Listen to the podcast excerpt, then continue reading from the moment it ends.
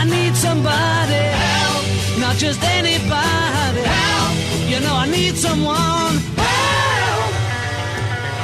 When I was younger, so much younger than today, I never needed anybody's help in any way. But now these days are gone, I'm not so self-assured. Now I find I've changed my mind and open up the doors.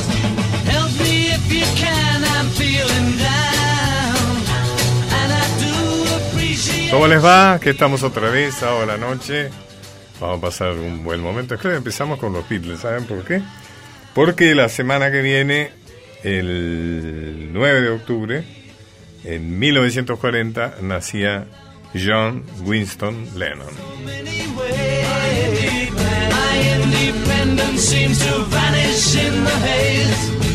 But feel so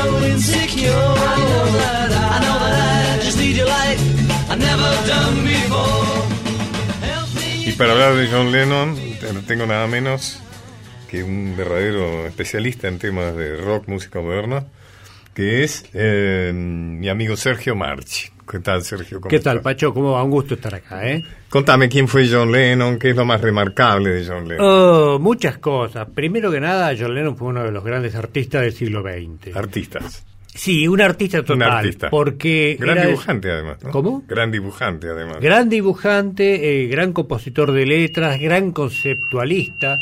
Es un tipo que sabe básicamente de todo. Es, pero no de un modo académico, sino de un modo intuitivo. Ajá. Eh, John Lennon nunca tuvo un estudio formal de música, sino que tuvo como la chispa de la genialidad que lo habitaba. Y eso no quita que haya sido también un De una, muchacho... una, una pregunta. Sí. ¿Vos crees que si le hubiera si estudiado música formalmente, digamos, esa chispa hubiera sido la misma o hubiera estado un poco eh, tocada, digamos, por decirlo Hubiera así? sido distinta, pero yo no soy de los que creen que el estudio formal achata la creatividad. No, No, eh, hay gente que es autodidacta y que tiene la chispa, y hay gente que, que estudia mil años y no la tiene, y hay gente que estudia mil años y tiene la chispa también. Y ahí es mejor. Eh, no, ni mejor ni peor, es distinto. Eh, lo que da el estudio musical, y yo lo sé por haber sido músico, es la técnica. La técnica es lo que a uno le permite convertir la idea eh, rápidamente con una herramienta en música. Correcto. Y Lennon no tenía eso, pero sí tenía el ingenio que le permitía arreglárselas y trasladar sus ideas del mejor modo posible. Estamos tocando, escuchando parcialmente, como siempre, música que vos elegiste, ¿no? Ujú. Y que elegiste también el Hard Day's Night. ¿Por qué elegiste esa? A Hard Day's Night. Eh, a Hard Day's Night es una canción que tiene un comienzo que algún sociólogo describió como la caída de la civilización occidental. Es un acorde hecho a seis manos en un solo piano por John Lennon, Paul McCartney y George Martin, que era el productor. Y es un sonido que es inconfundible, es como si se cayera, no sé, el mundo sobre la cabeza.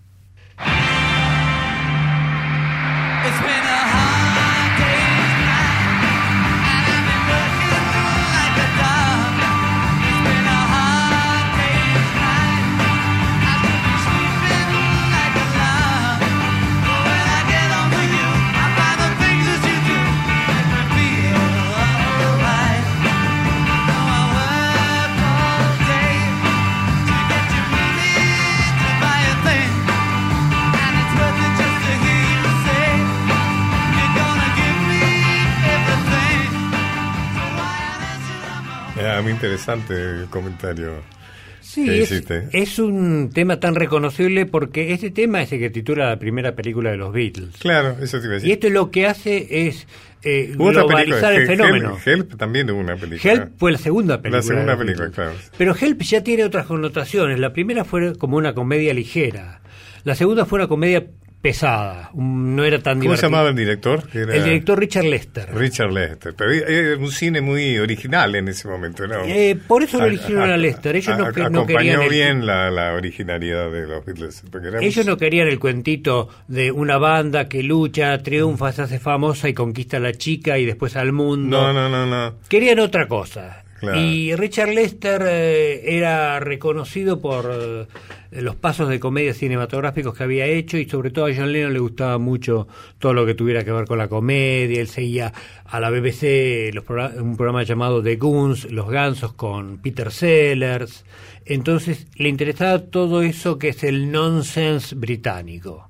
O sea, la- la- el delirio, podríamos llamarlo. Y por eso lo llamaron a Lester y por eso después hicieron Help. Pero Help, que no es tan divertida, a lo mejor eh, es un tema que habla un poco psicoanalíticamente, si se quiere, del mismo. Estaba pidiendo ayuda.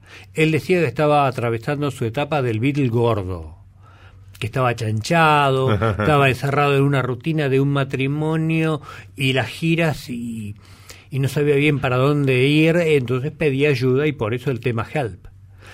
Y después se encontraron toda la cosa hindú, ¿no? Y demás, ¿no? Supongo. Eso viene más tarde. Más o sea, todo eso. viene muy compactado en la historia de los Beatles, Pacho, porque los Beatles van del 62 al 70 Sí, pasa muy poco y el ritmo, digamos, de, de esa serie es infernal. La cosa hindú aparece un poco en Help porque para una sección eh, llaman a unos músicos hindúes para que toquen un tema de los Beatles con forma hindú. Y es ahí donde George Harrison descubre un instrumento maravilloso que es la cítara. La cítara. ¿cómo? Y ahí es donde comienza la chispa que enciende la, la- la vocación religiosa de Harrison. Eh, vos eh, ya, eh, Across the Universe, que vos lo has elegido, es ya de los finales, ¿no? De los Beatles. Across the Universe eh, es casi del final, pero también estuvo en el último disco que es Let It Be. La, la historia de los Beatles es medio una ensalada, porque el último disco no es el último disco. ¿Ah? ¿Por O qué? sea, el último disco que salió fue Let It Be. Pero el último disco que ellos grabaron fue Abbey Road, que salió antes que Let It Be. Eh, eh. Let It Be era una idea de hacer... Los Beatles estaban en serios problemas, había muerto el manager, no tenían una dirección y Paul McCartney idea todo un esquema de filmar un documental desde que comienzan a componer que termine en un gran recital. Ya habían dejado las giras y todo ese proceso creativo filmado por las cámaras era muy desgastante psicológicamente.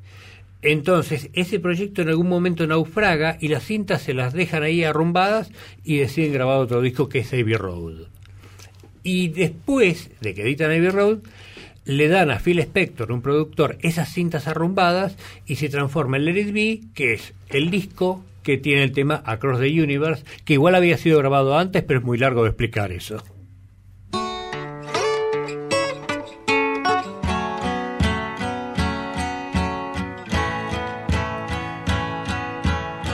Words are flowing out like endless rain into a paper cup.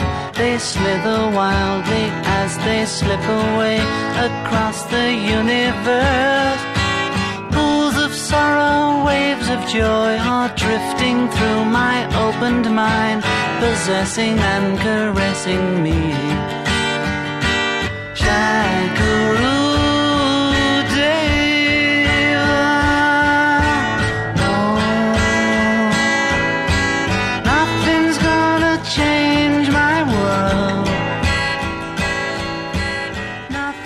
Después tenemos el Lennon ya solista, que ya se ha separado Sí. de los Beatles.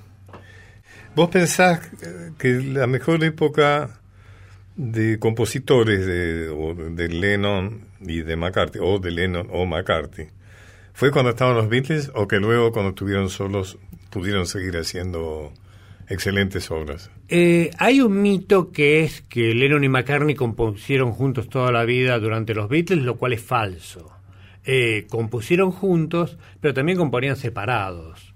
Entonces eh, es difícil establecer una barrera en eso. Obviamente, hay algo que decía George Martin, que era el productor. Lo que quiere decir que firmaban Lennon McCarthy, pero Eh, porque que- era un equipo, pero básicamente. no necesariamente No eran necesari- de Lennon. ah, no, Las canciones que cantaba Lennon eran las que Lennon traía y McCartney ayudaba a completarlas. Correcto. O por ejemplo, McCartney componía Hey Jude, se la mostraba a Lennon y le decía, che, voy a quitar la parte que dice el movimiento que necesitas está sobre tus hombros porque me parece que no va. Y Lennon le dice, vos ni loco vas a sacar eso, es la mejor parte de la canción. Y tenía razón, cada uno complementaba al otro. pero componían por separado y juntos correcto, también. correcto. Yo creo que cuando se juntaban los cuatro Beatles aparecía una quinta cosa que era la química. Y esa química es irreemplazable. Solo aparecía cuando estaban los cuatro haciendo música en una habitación y nunca más apareció salvo cuando los Beatles hicieron un proyecto llamado Anthology, donde con la voz de unos demos que había dejado John Lennon, hicieron dos canciones más, completándolas como si Lennon en vez de haberse muerto se hubiera ido de vacaciones. Y ahí esa magia, ese quinto integrante volvía a aparecer. Ajá. Inexplicablemente, medio fantasmagórico, pero era así. Sergio Martín, muchísimas, muchísimas gracias. No, un placer, Pacho. Muchas Un gracias a usted. Qué bueno, qué bueno. Hasta pronto. Palabras, recuerdos, historias.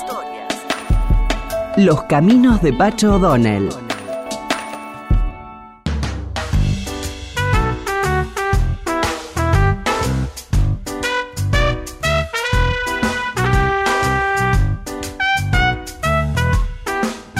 Mucho se habla eh, de los cambios en educación, etcétera, y siempre se trae a colación el tema de la reforma universitaria de 1918, sin duda un movimiento muy significativo, del cual yo opiné en mi libro Breve Historia Argentina. Un conflicto desatado en la Universidad de Córdoba en junio de 1918 y sus consecuencias alcanzarían gran repercusión nacional e internacional. Se la llamó la reforma universitaria y sus propósitos básicos apuntaron al cuestionamiento de profesores y programas reaccionarios, al desalojo de los grupos encaramados en el poder universitario, con una estricta correspondencia con la élite del poder político, a la integración de los estudiantes latinoamericanos, hacer que los universitarios y profesionales tuvieran una responsabilidad social y no solo académica, a incorporar a los sectores populares a la cultura nacional, a abrir las universidades a los menos pudientes, quebrando, el privilegio de quienes podían solventar, solvent, qué bueno que estoy hoy, solventar su formación a respetar la pluralidad de ideas. Dicho movimiento estaba en consonancia con los vientos de cambio que soplaban en el mundo, sobre todo a partir del triunfo de la Revolución Comunista en Rusia y la consiguiente expansión de un posible cambio social en el mundo que atraía a los jóvenes universitarios. Para cumplir con ese programa, estos se propusieron participar protagónicamente de la conducción de las universidades, de las que hasta entonces habían estado raliados, y se esforzaron por estrechar las diferencias con los sectores proletarios, siendo común que asistieran a clases vestidos con overol. Triunfante el reformismo en Córdoba, se extendió a La Plata y menos vigorosamente a Buenos Aires. Se creó la Universidad del Litoral con casa de estudios en Santa Fe, Rosario, Paraná y Corrientes. Pero lo cierto es que a la postre la tan cacareada reforma universitaria no pasó de ser un ayornamiento de la ideología liberal autoritaria que reemplazó a los viejos conservadores por profesores y representantes más actualizados, pero que mantuvieron a las universidades alejadas de los intereses y los sentimientos populares, como lo demuestra el hecho de que, aunque el movimiento reformista nació al calor democratizador del ascenso del radicalismo al poder, fueron ferozmente antidiagoyenistas y conspiraron para su caída por el golpe militar. Actitud que repitieron en el año 1945 cuando el peronismo irrumpió en la escena política, apresurándose a sumarse a las filas de la Unión Democrática. Arturo Jaureche, el gran Arturo, lo definiría con sarcasmo. Su posición ideológica es tan perfecta y pura que no puede mancharse con el contacto popular, que no se aviene con la imagen revolucionaria libresca y sobre todo con sus intereses de conductores presuntivos. Cuando la hora histórica llega, se equivocan siempre.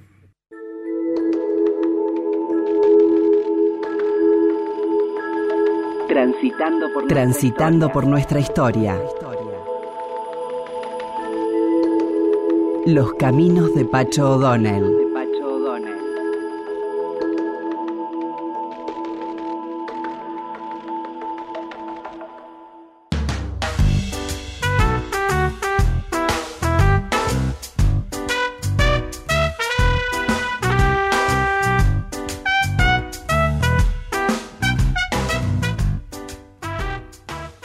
Uno de los nuevos pecados capitales es la frivolidad. De mi libro El prójimo. En un viaje en avión, mi vecino de asiento conversaba con un amigo y le contaba que su esposa había gastado tres mil dólares en un vestido diseñado por un conocido modisto para concurrir a una fiesta de solidaridad. La mesa a la que se habían sentado tres parejas costaba 25 mil pesos. Hace pocos meses un matutino hacía la crónica de una de dichas cenas solidarias, pletórica de ricos y famosos. Fue una noche de ostentación, vestidos largos y muchos brillos, en la que 550 comensales tomaron 530 litros de champagne, 600 botellas de vino, 80 kilos de paté de ciervo distribuida en discretas porciones, 320 kilos de faisán y 80 kilos de peras que, rociadas con 20 litros de oporto español, acompañaron la carne. Un encuentro en el dial. Los caminos de Pacho O'Donnell.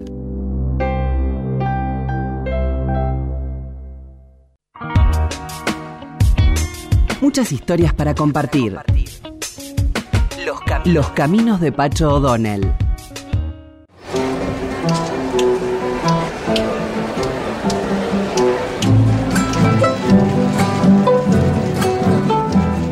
Me veía con el instrumento, yo creía que nunca iba a poder a, a tocarlo bien o a aprender.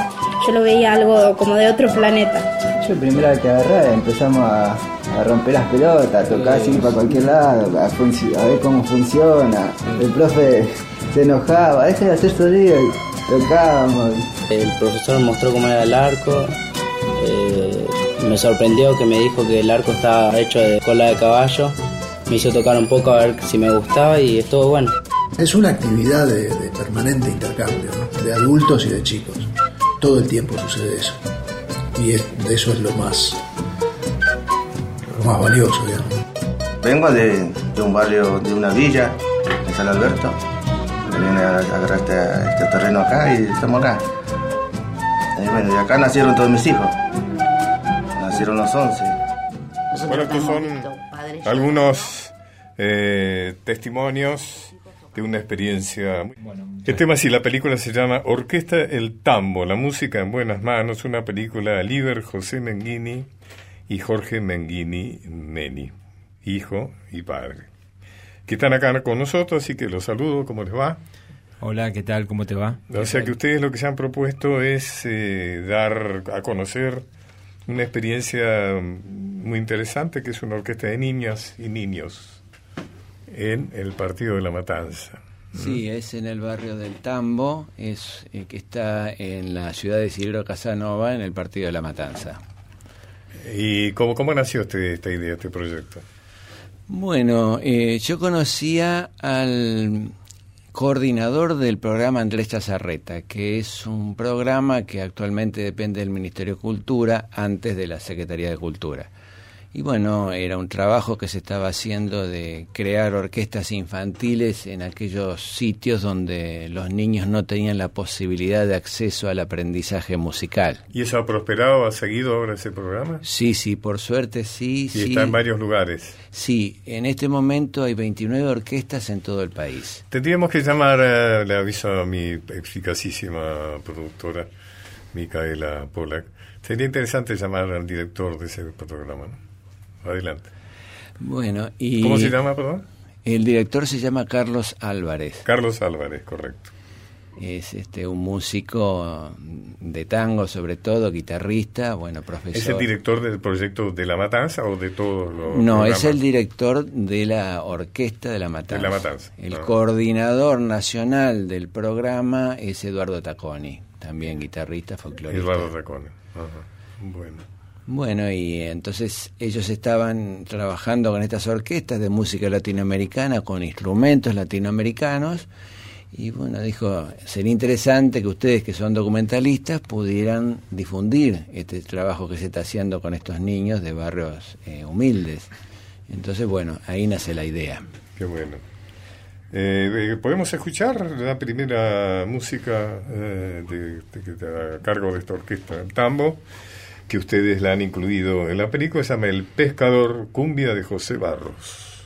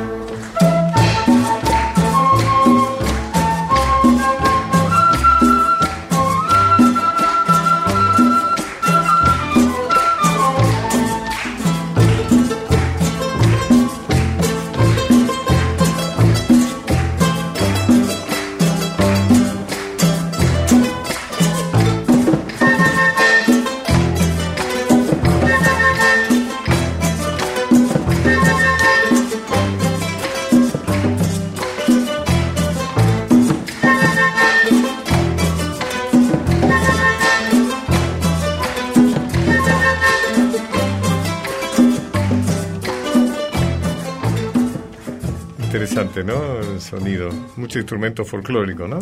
Sí, hay de los dos, de los dos tipos, tanto folclóricos como clásicos. Este, tenés un gran repertorio de instrumentos y la música es este del continente latinoamericano, así que ¿Cuántos chicos hay en La Matanza haciendo esto? y en La Matanza, bueno, actualmente son alrededor de 80 chicos que están divididos en dos, dos agrupaciones eh, que pertenecen a la Orquesta El Tambo, una de los más chiquitos, que es la Orquesta Infantil, con chicos de 7 a 14 años, y después, bueno, una orquesta juvenil con los chicos que ya vienen desde, bueno, la orquesta está desde el 2006 y algunos que están desde el principio, con lo cual ya llevan más de 10 años algunos en la orquesta y bueno, esos a partir de 14 años en adelante. Y bueno, este año incluso con una buena sorpresa de parte de, de la orquesta que se formó una nueva agrupación, este, que es una orquesta de tango, Ah, con chicos que pertenecían a la orquesta eh, juvenil.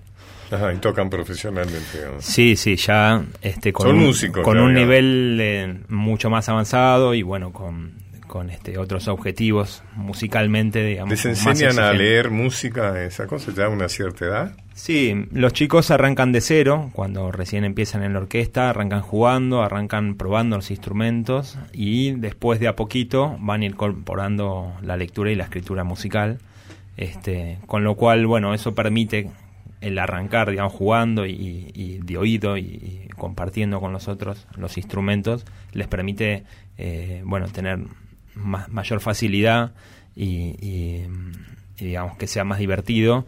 También hace que los chicos este, bueno quieran seguir y, que tengan eh, digamos más motivación no que a veces es, es un poco ardua digamos la, la, la tarea de, del, del Todo esto lo, lo- lo vamos a ver si vamos al Cine Gomón, donde alguno, hace algunos días se estrenó la película Orquesta del Tambor, la música en buenas manos de mis invitados de hoy, Liber José Menghini y Jorge Menghini Meni. Eh, ¿Tienen los horarios para dar los horarios? Sí, eh, hasta el 12 de octubre hay una pequeña variación, 14.05 y 18.40 horas. Ajá. En el Gomón, recuerdan que está ahí frente a la Plaza del Congreso, ¿no? Sí, Rivadavia Rivadavia 1635. 1635. ¿Cómo es el tema, a ver, Menghini padre, cómo es el tema de los instrumentos? Bueno, eh, hay diversos tipos, sobre todo andinos, digamos, tal el sicus, la quena, el charango, toda una serie de... ¿Pero quién se los da? ¿Quién se los Ah, da? bueno, eh, inicialmente se los dio eh, la Secretaría de Cultura, ahora Ministerio de Cultura, hizo Correcto. una gran provisión.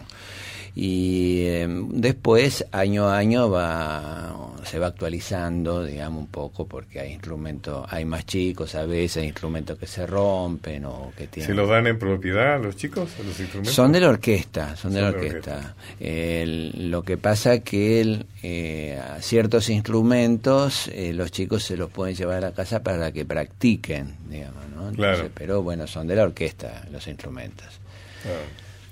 Eh, vamos a escuchar otro tema, otra cumbia, La Burrita. Esta, está, esto, este tema está tocado por la eh, banda juvenil, diríamos. Sí, está tocada por la banda juvenil en una actuación en el Centro Cultural Arondo Conti. Bueno,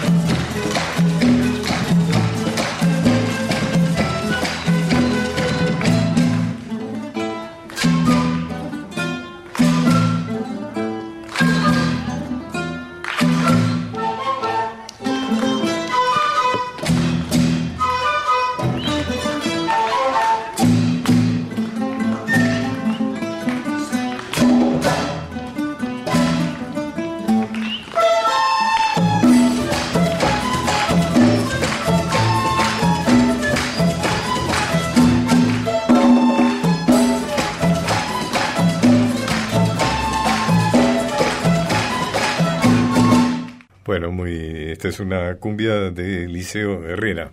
Eh, bueno, muy interesante, ¿no? Este programa, realmente vamos a ver si también lo, difundimos y muy interesante eh, la idea de ustedes de, hacer una película con esto, ¿no? Así que los felicito.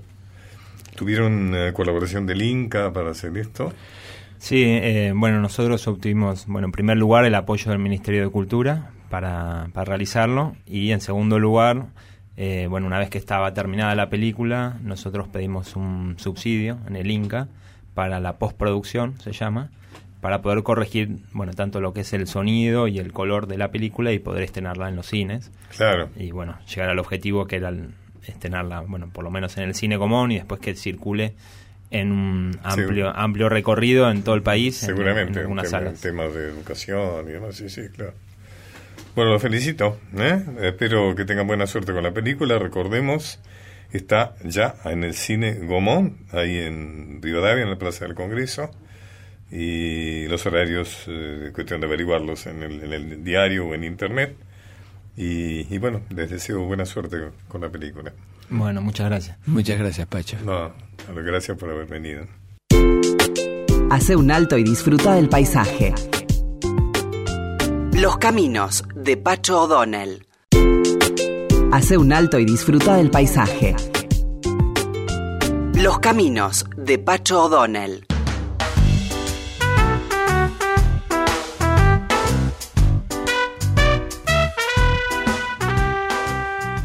El otro día escuchaba a alguien que algo humorísticamente decía, bueno, cuáles eran las figuras señeras argentinas, entonces decía eh, Maradona, el Papa, la Reina de Holanda, eh, Messi. Y cuando se hace esa lista generalmente se olvida el nombre del argentino indudablemente que más ha trascendido en todo el mundo, que murió hace un tiempo y sigue absolutamente vivo, están los nombres de los partidos políticos, de las organizaciones sociales, están sus banderas en las manifestaciones, eh, en Colombia, en el Yemen, en todos los lugares del mundo, y que mañana, 9 de octubre, se cumple el 49 aniversario de su asesinato en la escuelita de la Higuera, en Bolivia, a manos eh, de Sargento Terán, un hombre que fue designado hacia el voleo eh, para matarlo. Y bueno, y por supuesto estamos hablando de Che Guevara. Hoy le vamos a hacer un recordatorio, eh, intercalando algunas opiniones sobre el Che con algunas canciones, de una de las muchísimas canciones que se le han dedicado al Che. Si el poeta eres tú, de Pablo Milanés, con una introducción de Julio Cortázar. Yo tuve un hermano. No nos vimos nunca, pero no importaba. Yo tuve un hermano que iba por los montes mientras yo dormía. Lo quise a mi modo, le tomé su voz libre como el agua. Caminé de a ratos cerca de su sombra. No nos vimos nunca, pero no importaba. Mi hermano despierto mientras yo dormía. Mi hermano mostrándome detrás de la noche su estrella elegida. Si el poeta eres tú,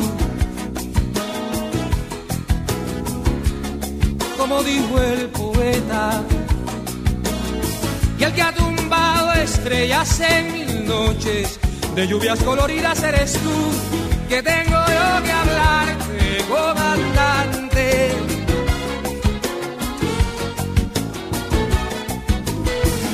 Si el día asomó al futuro su perfil,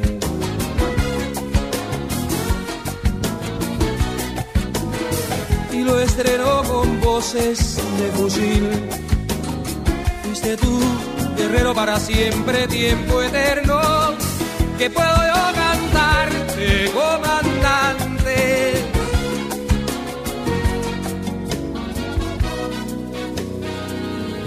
En vano busco en mi guitarra tu dolor, y en mi jardín ya todo es bello, no hay temor que puedo yo dejarte, comandante, que no sea cambiar mi guitarra por tu suerte, o negarle una canción al sol, o morir sin amor.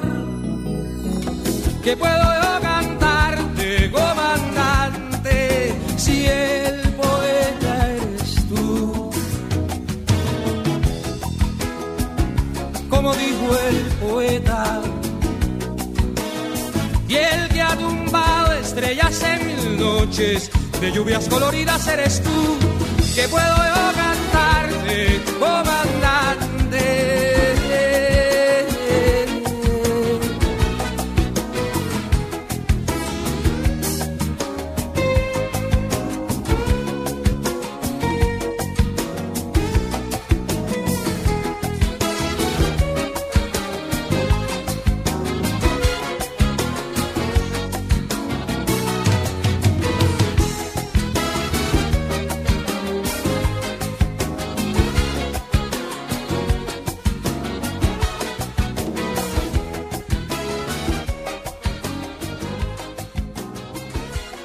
Dediqué mucho tiempo a investigar la vida de Ernesto Che Guevara.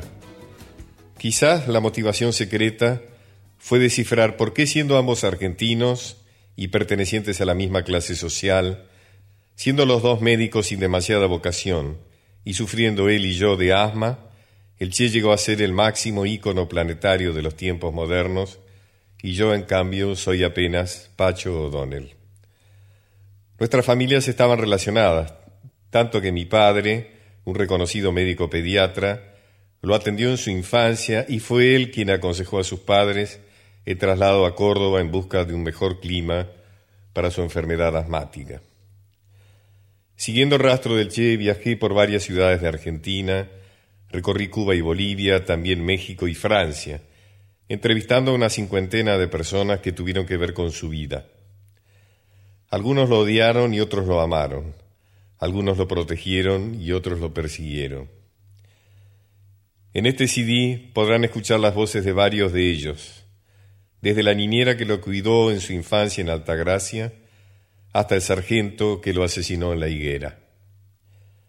Pero también el memorable testimonio de varios discursos del comandante Ernesto Che Guevara que permiten asomarse al pensamiento de quien es hoy el símbolo mundial del idealismo, del coraje, de la ética, valores hoy amenazados por la sociedad materialista, injusta e hipócrita en que vivimos. Canción fúnebre por Che Guevara, de Quilapayún. Ya le disparan el temporal, la tierra gime en la oscuridad. Ya le disparan al temporal, la tierra gime en la oscuridad. Ya le disparan al temporal, la tierra gime en la oscuridad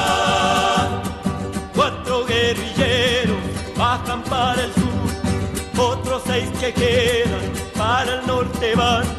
Cuatro guerrilleros bajan para el sur, otros seis que quedan para el norte van. Cuatro guerrilleros bajan para el sur, otros seis que quedan para el norte van. Fiesta de buitres el temporal, masacran carne la libertad. Fiesta de buitres el temporal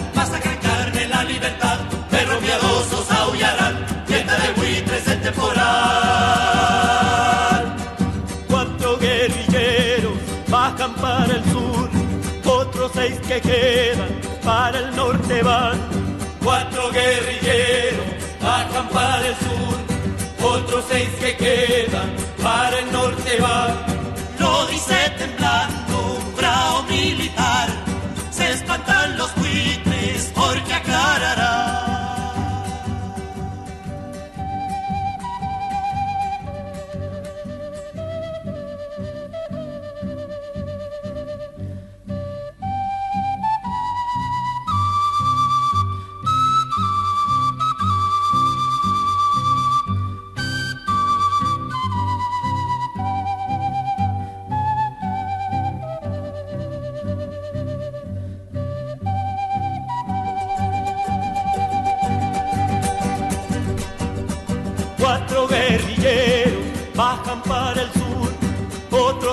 quedan para el norte van. Cuatro guerrilleros bajan para el sur, otros seis que quedan para el norte van. Lo dice temblando bravo militar, se espantan los buitres porque aclarará. Ay, mi compañero, déjame llorar, que lo están matando por tu libertad. Ay, mi compañero, déjame llorar, que lo están matando por tu libertad. Ay, mi compañero, déjame llorar, que lo están matando por tu libertad. Ya le disparan al corazón, sangre que brota, alumbra el sol. Ya le disparan al corazón, sangre que brota, alumbra el sol. Ya le disparan al corazón, sangre que brota, alumbra el sol. Habla el Che Guevara sobre el hombre nuevo. Y ser tan humano que se acerquen a lo mejor del humano, que se purifique lo mejor del hombre a través del trabajo, del estudio, del ejercicio de la solidaridad continuada con el pueblo y con todos los pueblos del mundo, que se desarrolla al máximo la sensibilidad para sentirse angustiado cuando se asesina un hombre en otro rincón del mundo y para sentirse entusiasmado cuando en algún rincón del mundo se alza una nueva bandera de libertad.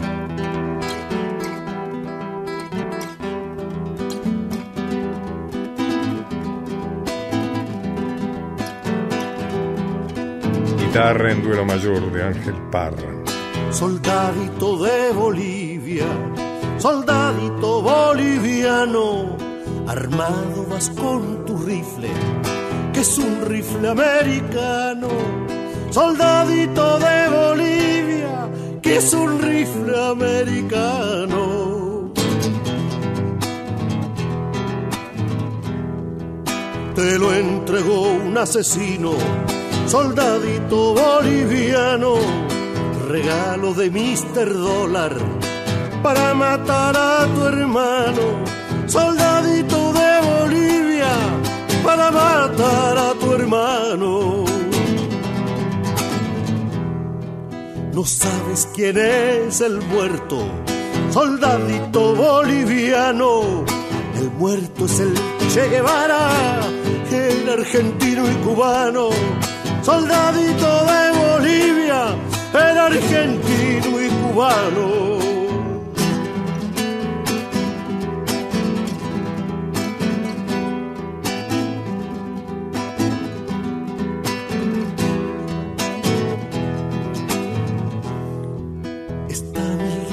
Entera, soldadito boliviano, de luto pero no llora, aunque llorar es humano soldadito de Bolivia, aunque llorar es humano.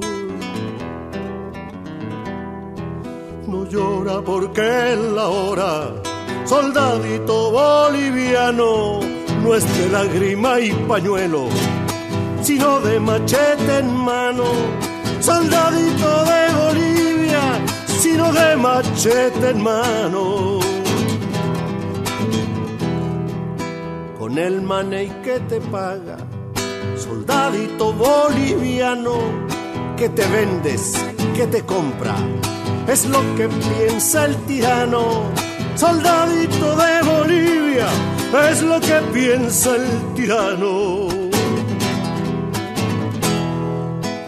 Despierta que ya es de día, soldadito boliviano. Y ya todo el mundo, porque el sol salió temprano. Soldadito de Bolivia, porque el sol salió temprano.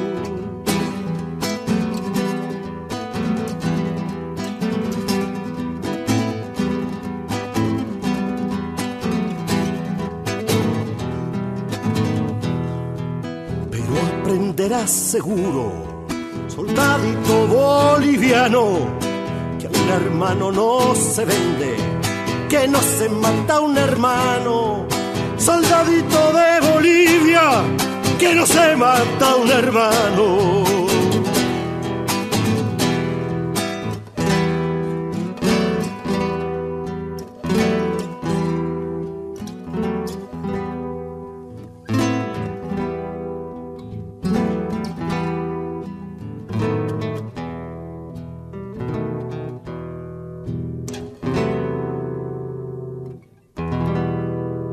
El gran poeta cubano Nicolás Guillén homenajeó al Che Guevara con uno de sus poemas. Che Guevara. Como si San Martín la mano pura a Martí familiar tendido hubiera, como si el plata vegetal viniera con el cauto a juntar agua y ternura. Así Guevara, el gaucho de voz dura, brindó a Fidel su sangre guerrillera, y su ancha mano fue más compañera cuando fue nuestra noche más oscura. Huyó la muerte de su sombra impura, del puñal, del veneno, de la fiera, solo el recuerdo bárbaro perdura. Hecha de dos un alma brilla entera, como si San Martín la mano pura a Martí familiar tendido hubiera.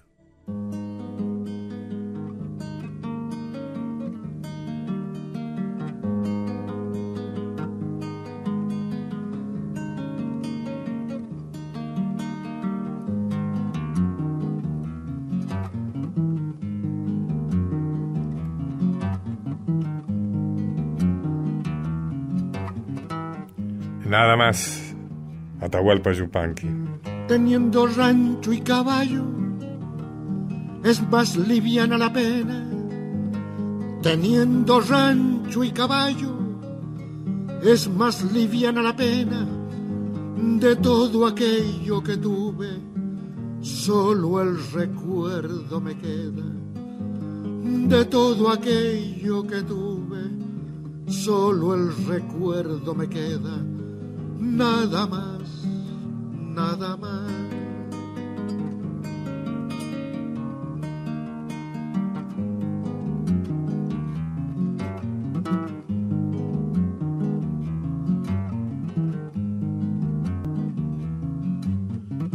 No tengo cuentas con Dios, mis cuentas son con los hombres.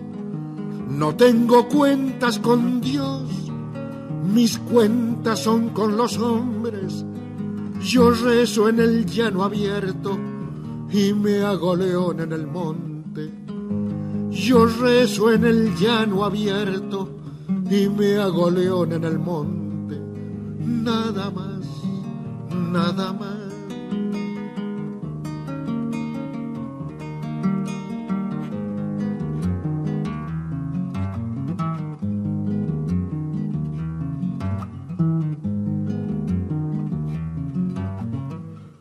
Me gusta mirarlo al hombre plantado sobre la tierra. Me gusta mirarlo al hombre plantado sobre la tierra como una piedra en la cumbre, como un faro en la ribera, como una piedra en la cumbre, como un faro en la ribera. Nada más, nada más.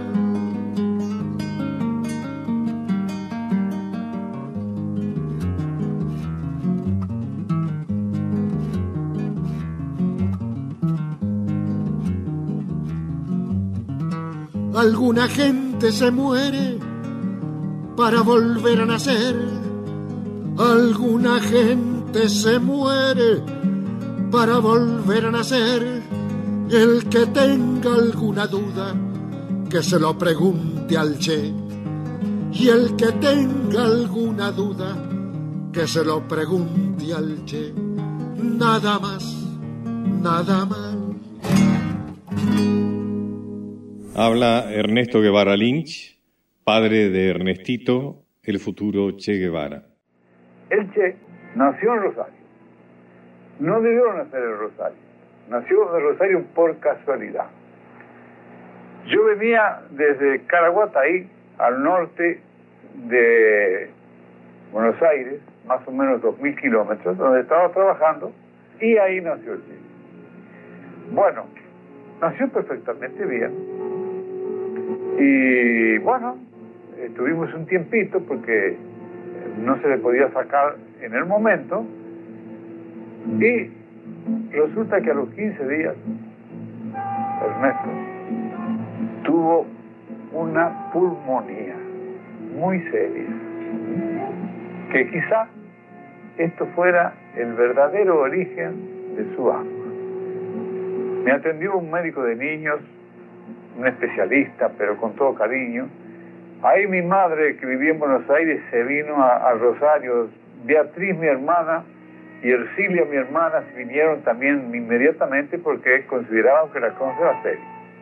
Y ahí estuvimos, más de 10, siete u ocho días, mirando el bebé. Yo recuerdo, y nunca me voy a olvidar, yo estaba realmente muy apenado y mi diagnóstico era malo. Pero de pronto no comía, no tomaba leche, pero de pronto vi que se prendió de la teta la madre y hizo un gesto de alegría y le dije, vieja, le dije a Celia, el chico se salvó.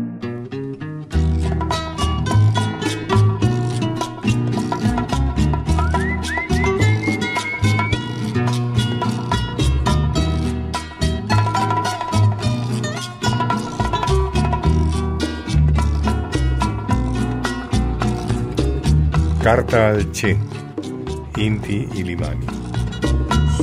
presencia comandante está viva, está lozana en la vida cotidiana, en el trabajo gigante. Aquí se mantiene la conciencia firme y clara,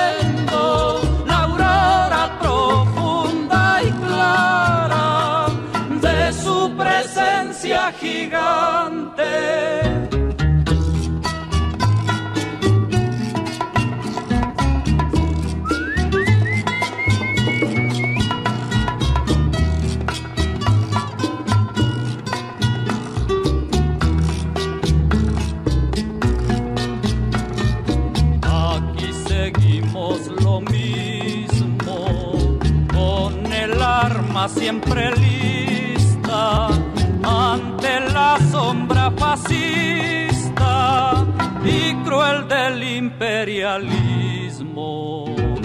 Aquí se mantiene clara en el dolor de su ausencia la aurora de su presencia, comandante Che Guevara,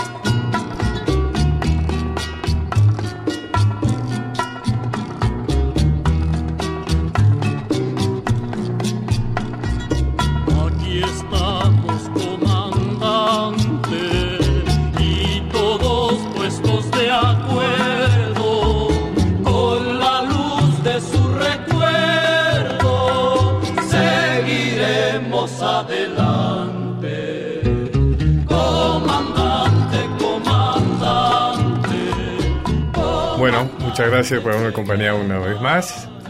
Y nos despedimos y nos vemos, nos escuchamos, nos entendemos, nos queremos también el próximo sábado, 11 de la noche.